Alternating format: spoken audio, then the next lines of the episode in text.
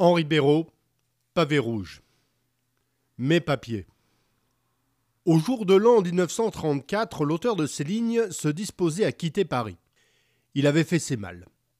Une tâche heureuse l'attendait. Achever à loisir, dans la retraite et le silence, une œuvre entreprise il y a dix ans et qu'il tient pour son œuvre capitale et qui touche à sa fin. Est-ce ainsi dire qu'il partait sans regret et même avec un peu de hâte? Si quelqu'un m'eût prédit que six mois plus tard je n'aurais ni pris le train ni commencé mon ouvrage, il m'eût grandement étonné.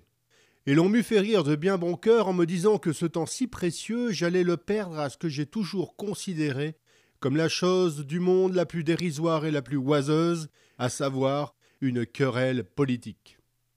La politique, ou pour mieux m'exprimer ce qui en France porte ce nom, fut toujours le dernier de mes soucis N'ayant jamais éprouvé le besoin de chanter en chœur, de marcher au pas, de m'inscrire à un parti, je me flattais de n'être à aucun degré ce qu'on appelle militant. Quant au plaisir de la controverse, je leur avais depuis longtemps fait des adieux que je jugeais définitifs. Ne m'étais-je pas, en effet, aperçu qu'égayer de polémiques plus ou moins spirituelles une galerie qui se garde bien de retrousser ses manches, c'est gaspiller en pure perte sa colère, sa verve et son temps. Mon état d'esprit était celui de beaucoup de Français. Un mélange de lassitude, d'insouciance, d'écœurement. Nous croyons avoir tout vu. 1933, l'année horrible. Achevant son cours, charriant aux égouts pêle-mêle une parricide, un ex-ambassadeur, un ancien président de la Chambre et le cadavre entamé d'un fameux pédéraste. De tant de turpitude, l'opinion semblait avoir pris son parti. On pouvait croire que chez nous, désormais, tout serait permis. Que désormais notre pays, si pauvre en champion, allait se résigner au triste honneur de battre les records du scandale. C'est alors qu'éclata la bombe Stavinsky, et le pays se réveilla. Quelques jours, il faudra bien raconter cette histoire. Ce qui pour l'instant se trouve acquis, c'est que l'aventure et la mort d'un assez vulgaire filou ont tout à coup ranimé le sens moral d'un peuple qui n'éprouvait même plus de passion politique. Du jour au lendemain, tout Français fut pour ou contre quelque chose, pour ou contre la vérité, pour ou contre la justice, pour ou contre la raison d'État. À trente ans de distance, on recommençait l'affaire Dreyfus. Ainsi le voulurent la faiblesse, l'inconscience et la complicité de nos politiciens. On avait beau mépriser la politique, il est des heures où l'écrivain, s'il veut demeurer digne de sa mission, doit se mettre au service de la cité. À ces heures, l'indifférence et la neutralité portent d'autres noms. Je ne sais, pour ma part, point de lâcheté plus grande que celle de l'homme qui, investi du pouvoir de conduire l'opinion, se récuse au moment du danger, se blottit dans son œuvre, et laisse à autrui les risques d'un combat où tout l'oblige. Et d'abord les galons qu'il a de sa propre autorité, cousu sur ses manches. Il fallait, dis-je, prendre parti. Je l'ai fait, et j'en suis fier. Beaucoup plus fier, on peut le croire, que du roman que j'eusse à cette heure publié, si le fastueux Alexandre, maître et seigneur de l'Empire, animait encore, entre deux relâches et deux remises, la troupe bariolée de ses cabotins, de ses ministres, de ses magistrats, de ses diplomates, de ses généraux, de ses policiers, de ses boxeurs, de ses faussaires et de ses macros.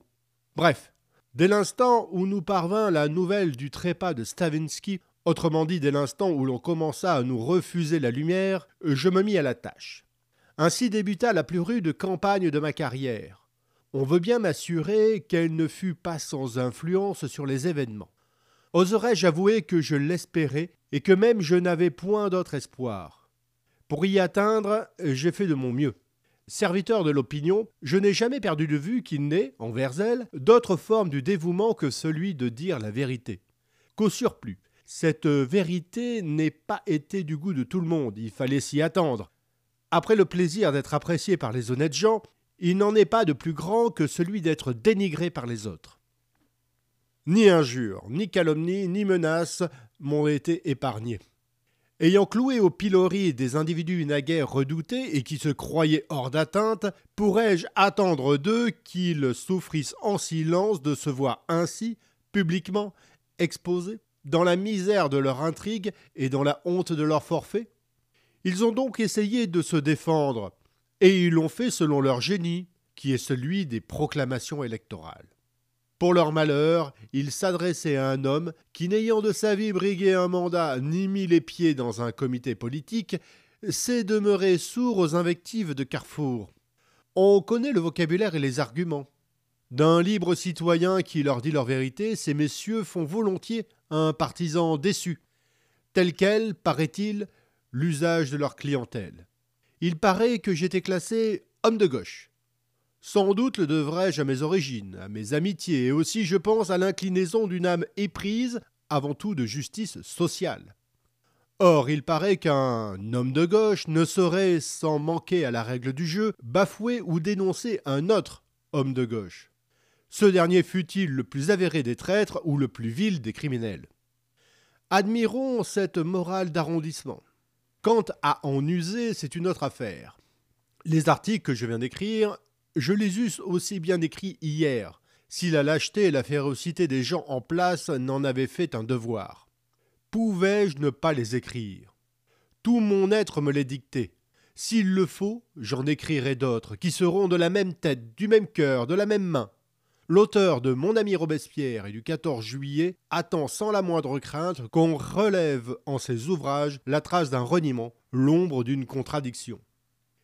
Si c'est être homme de gauche que prendre le parti des volés contre les voleurs, des exploités contre les exploiteurs, des fusillés contre les fusilleurs, je suis homme de gauche.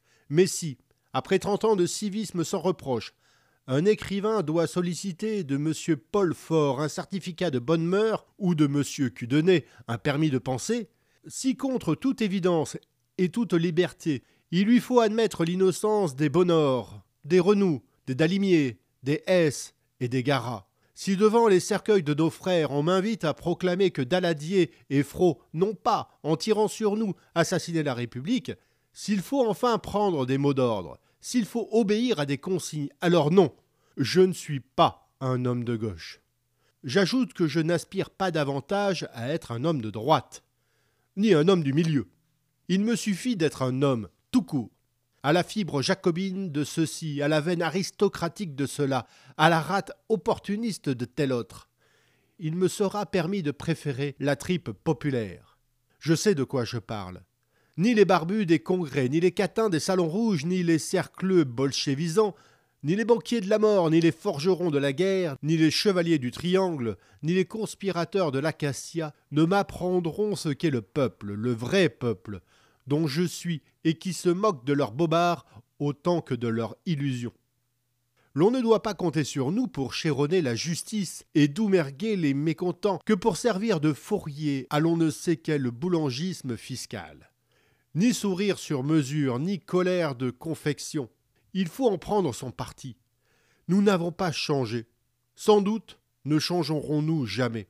Ce n'est pas aujourd'hui que date notre mépris de la politicaille. Il y a cinq ans, jour pour jour, revenant d'un voyage à Rome, nous écrivions On aurait tort de chercher sous mes critiques du fascisme une approbation plus ou moins déguisée de ce qui se passe chez nous. Rien n'est plus loin de ma pensée, ni éloge, ni satisfecit. L'idéal républicain est une chose, l'état des institutions en est une autre. Ce qu'on fait de la République, l'usure politicienne, la faiblesse des classes dirigeantes, la bassesse des intérêts de clocher et, par suite de la désaffection à peu près totale de nos élites à l'égard du régime électoral, l'incroyable médiocrité du recrutement parlementaire, la plupart des Français l'aperçoivent, et quelques-uns se dévouent à y remédier. C'est sans orgueil, on peut le croire, que je revendique aujourd'hui la priorité à ces vains avertissements. Il est trop vrai que de législature en législature, l'usure politicienne n'a fait que croître et embellir. C'est au point que nos pires politiciens ont pris le parti de s'en apercevoir. Tous n'ont à la bouche que la réforme de l'État. Il n'est plus question d'autre chose. À croire que leur vie durant, ces messieurs n'ont songé qu'à l'embellissement des institutions et à la perfection du régime. Oserons-nous cependant insinuer que ces braves réformateurs, lancés sur les traces de l'ancêtre Patureau à la recherche de la meilleure des républiques, ont oublié de remercier celui qui leur a montré le chemin? N'est-ce pas dans Gringoire, à la date du 29 juin, et sous ma signature, qu'ils ont trouvé leur estivale et fameuse idée de constituante? Ainsi, l'éclatante adhésion à mes adversaires suffirait à justifier ma campagne, si fort heureusement qu'elle n'avait trouvé ailleurs sa raison d'être et sa récompense. Un écrivain loyal envers lui-même, qui ne demandait à personne de l'approuver, ne doit-il pas s'estimer comblé quand il recueille auprès de ses lecteurs d'innombrables autant qu'infatigables encouragements? Un grand nombre de ses amis inconnus ont bien voulu m'exprimer le vœu que mes articles fussent réunis et conservés en un volume. C'est faire de ces pages, écrites dans la fièvre des événements, un grand honneur. Puis-je espérer qu'un jour elles porteront témoignage en notre nom, qu'il me soit du moins permis d'en dédier le recueil à nos fils, aux hommes qui, appelés plus tard à juger nos actes et notre temps, le pourront faire d'un cœur tranquille et sans partager nos passions.